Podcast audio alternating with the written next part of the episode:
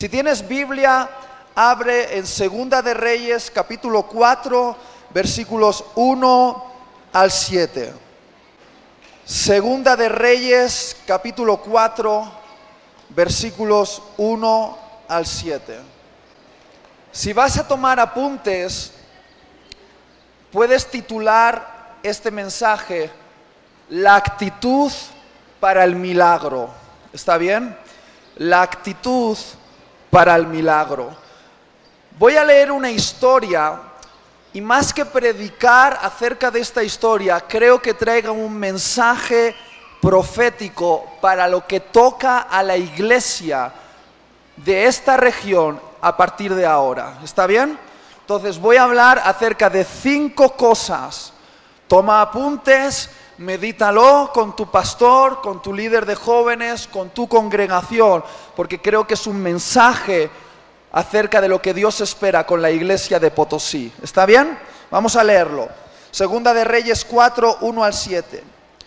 Una mujer de las mujeres de los hijos de los profetas clamó a Eliseo diciendo, tu siervo mi marido ha muerto y tú sabes que tu siervo era temeroso de Jehová y ha venido el acreedor para tomarse dos hijos míos por siervos.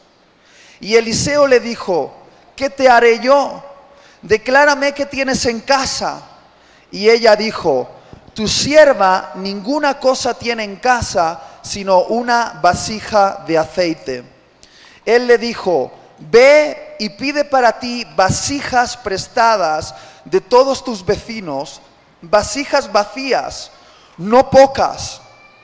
Entra luego y enciérrate tú y tus hijos y echa en todas las vasijas y cuando una esté llena, ponla aparte. Y se fue la mujer y cerró la puerta encerrándose ella y sus hijos y ellos le traían las vasijas y ella echaba del aceite. Cuando las vasijas estuvieron llenas, dijo a un hijo suyo, tráeme aún otras vasijas. Y él dijo, no hay más vasijas. Entonces cesó el aceite.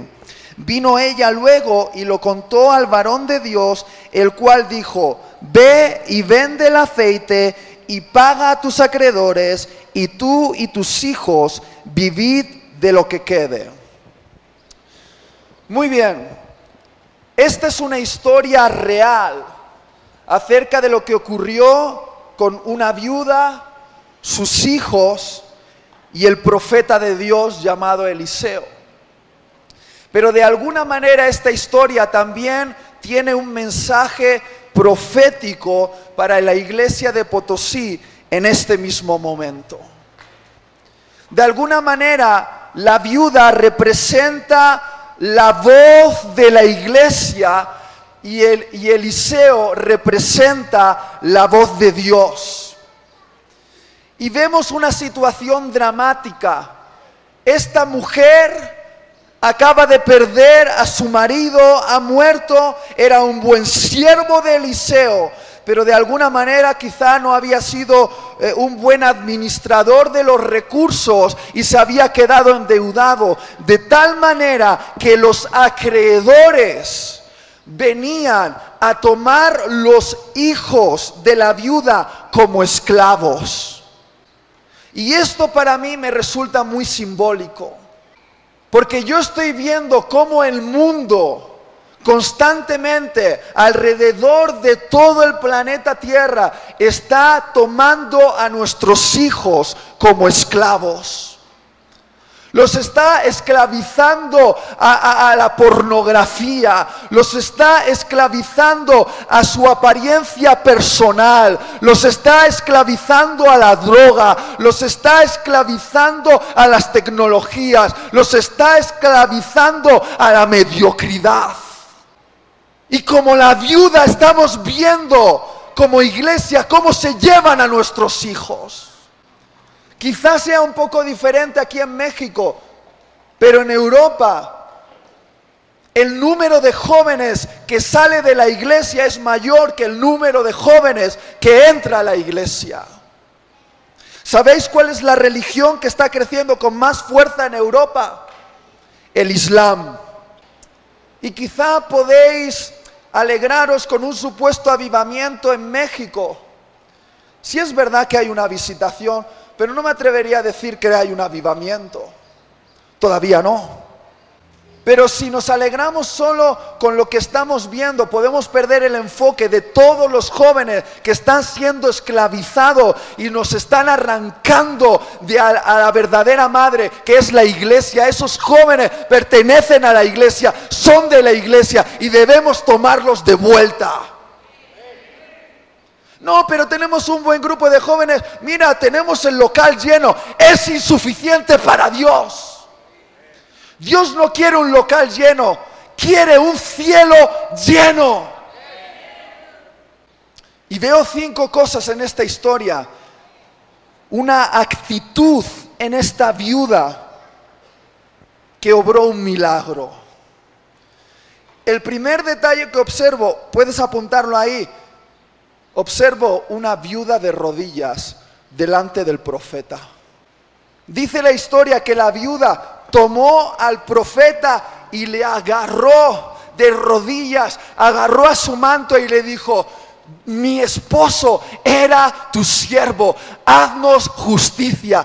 Iglesia en Potosí, quiero decirte que el milagro que estamos esperando comienza con una iglesia de rodilla que toma a Dios y le importuna y le dice, no te soltamos, no te soltamos hasta que tú obres en favor de tu iglesia en esta ciudad.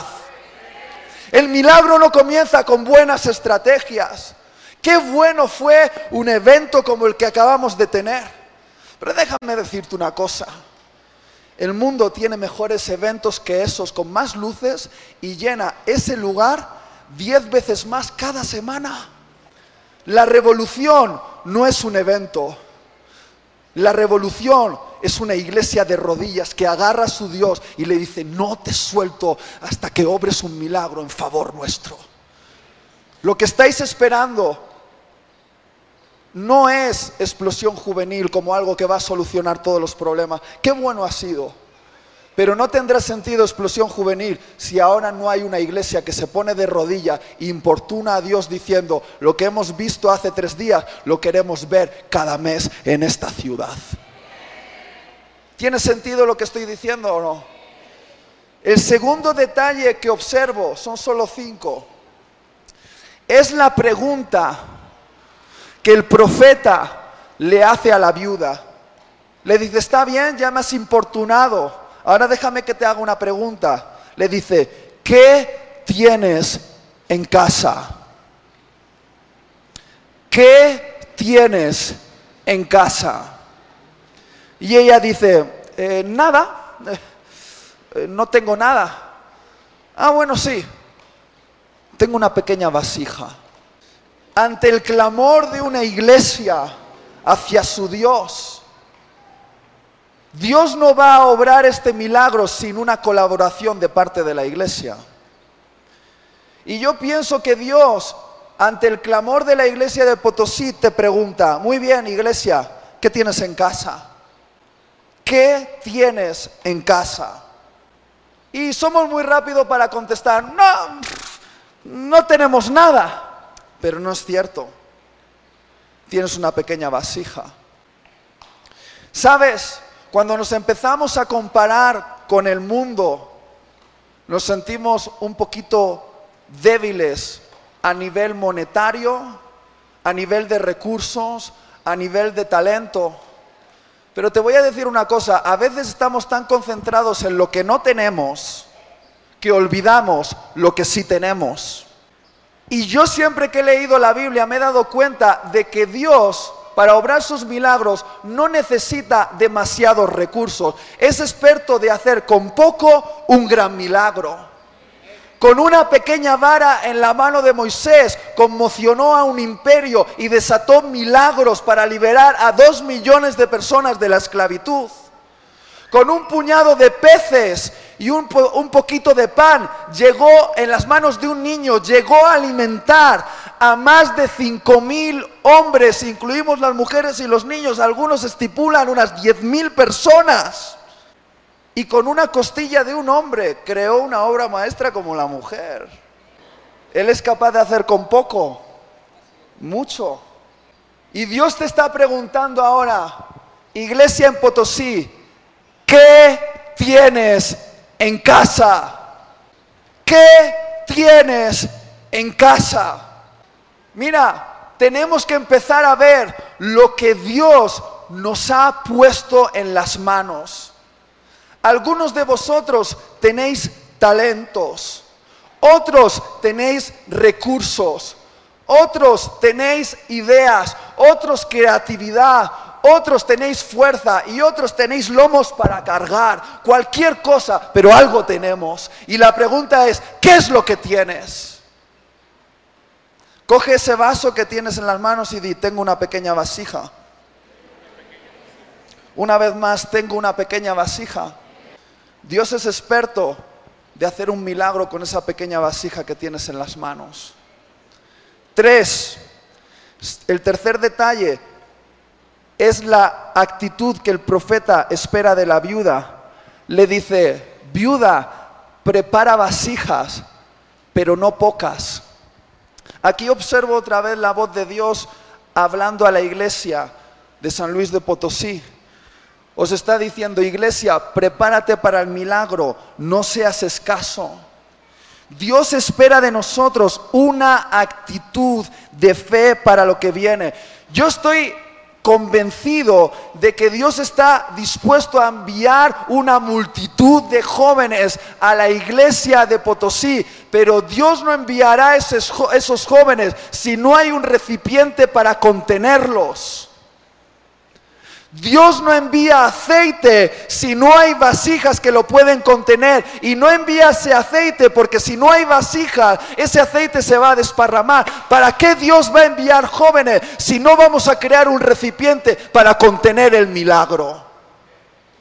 ¿Qué es lo que te estoy diciendo? Empieza a pensar en grande. Estaba hablando con Zánate acerca de un principio espiritual que no todos entienden.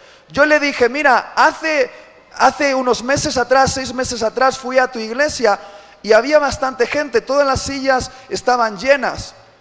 Pero ahora he visto más gente. ¿Qué es lo que ha pasado? Y me ha dicho, he puesto más sillas. Y Dios las ha llenado. Y le digo, pues has puesto pocas, pon más. Dios está esperando que desde la alianza empecemos a crear estructura pensando no solo en 500, no solo en 1000, no solo en 1500 como vimos en explosión juvenil, sino que empecemos a pensar en las multitudes de jóvenes que hay allá afuera. Necesitamos crear contenedores para el milagro, estrategias para el milagro, ideas para el milagro. Es hora de empezar a pensar y crear las estructuras para lo que viene porque si no creamos Dios no enviará el aceite. No, pero es que somos una pequeña iglesia y con esto nos va bien. Mira, si no creamos espacio para el aceite, Dios no desparrama su aceite. De la misma forma, si no creamos espacio para los jóvenes, Dios no los va a enviar porque no quiere perderlos. Debemos empezar a tener una mentalidad para el milagro. Yo creo que los límites a veces no son tanto espirituales como mentales. Algunas veces hacemos guerra contra, contra las huestes celestiales, que yo creo que sí, que hay una guerra espiritual real. Pero Dios nos mira desde el cielo y dice, mira, si los demonios no son tanto el problema, es vuestra actitud de iglesia mediocre que no crea las estructuras para contener lo que yo quiero enviar. Debemos empezar a ponernos alianza de jóvenes, a pensar cómo podemos crear una estructura mayor para contener lo que viene. ¿Tiene sentido lo que estoy diciendo o no? Cuarto detalle, es lo que el profeta le dice a, a, la viuda, le dice, mujer, pide vasijas a tus vecinos. Y aquí observo otra vez la voz de Dios hablando a la iglesia en Potosí te está diciendo, iglesia, comunidad, fuente de bendición, comunidad conquistando fronteras, comunidad X, comunidad Y, comunidad Z, no estáis solos. ¿Sabes lo que Dios va a hacer en San Luis de Potosí? No va a llevar el nombre de una casa. Mira, yo soy fan de Conquistando Fronteras, son mi familia, son mis amigos, pero lo que Dios va a hacer en San Luis de Potosí no va a llevar el nombre de Conquistando Fronteras, ni el nombre de Fuente de Bendición, ni el nombre de ninguna iglesia en concreto, va a llevar el nombre del único nombre que está sobre todos los nombres, que es Cristo, porque se van a unir todas las casas, todas las casas con una mentalidad de reino. Ya vale de una iglesia con mentalidad de casa. Ah, mi iglesia es la mejor, mis cosas son las mejores, yo estoy muy bien. Mira, Dios no trabaja con casas individuales, trabaja con vecindarios. Trabaja con un reino. ¿Y sabes dónde está la, eh, eh, eh, la posibilidad del milagro? Cuando uno toma su vasija y le dice al otro, tómala, úsala, dame la tuya y vamos a usarla juntos. Quizá tú tienes el dinero, tú tienes el local, y tú tienes a, los chicos de la alabanza, él tiene el predicador y ahí tienen a los currantes y otro tiene ahí una buena idea y todos juntos ponemos nuestras vasijas, las preparamos para un gran contenedor del milagro. Si ha pasado lo que ha pasado, ha sido por la unidad que ha liberado el poder de Dios. Y lo primero que Satanás va a querer romper después de esto es la unidad. Le conozco, ya le huelo. Preservar esto que ha pasado Unid vuestras vasijas, vasija con vasija, pide a tu vecino, comparte. No, es que ese creyente era mío. Mira, cuando tienes una mentalidad tan mediocre de un creyente que era mío, estás perdiendo los miles y miles y miles que están allá afuera, que solo están esperando una palabra para volver al Señor. Los homosexuales se convierten, los primos rebeldes vuelven a Cristo. ¿Qué más? Estamos en un momento en el cual la iglesia tiene que operar el milagro que Dios quiere liberar. Y termino. El último detalle, el quinto, es la puerta cerrada. El profeta le dice a la mujer, ahora enciérrate en tu casa con tus hijos. Y aquí observo otra vez a Dios hablándonos y diciéndonos, líderes, pastores, responsables de la alianza, encerraros con vuestros hijos, los jóvenes de 13, 14, 16 años, encerraros, buscar a Dios juntos, soñar en unidad. Hay una autoridad que nos da la madurez pero ¿sabéis lo que a mí me proyectó cuando tenía 17 años? Que mi líder de jóvenes, éramos cinco jóvenes en la iglesia en aquella época, nos encerró en la habitación para orar juntos y nos dijo mirándonos a los ojos, vamos a soñar juntos para lo que viene. Y nos involucró los milagros a veces comienzan a puerta cerrada, cerrando la puerta con nuestros padres espirituales y sus hijos, soñando juntos para lo que viene. Y quiero invitaros a que nos encerremos juntos, quizá eh, en reuniones como estas, yo no sé, creo que quedáis para orar de vez en cuando.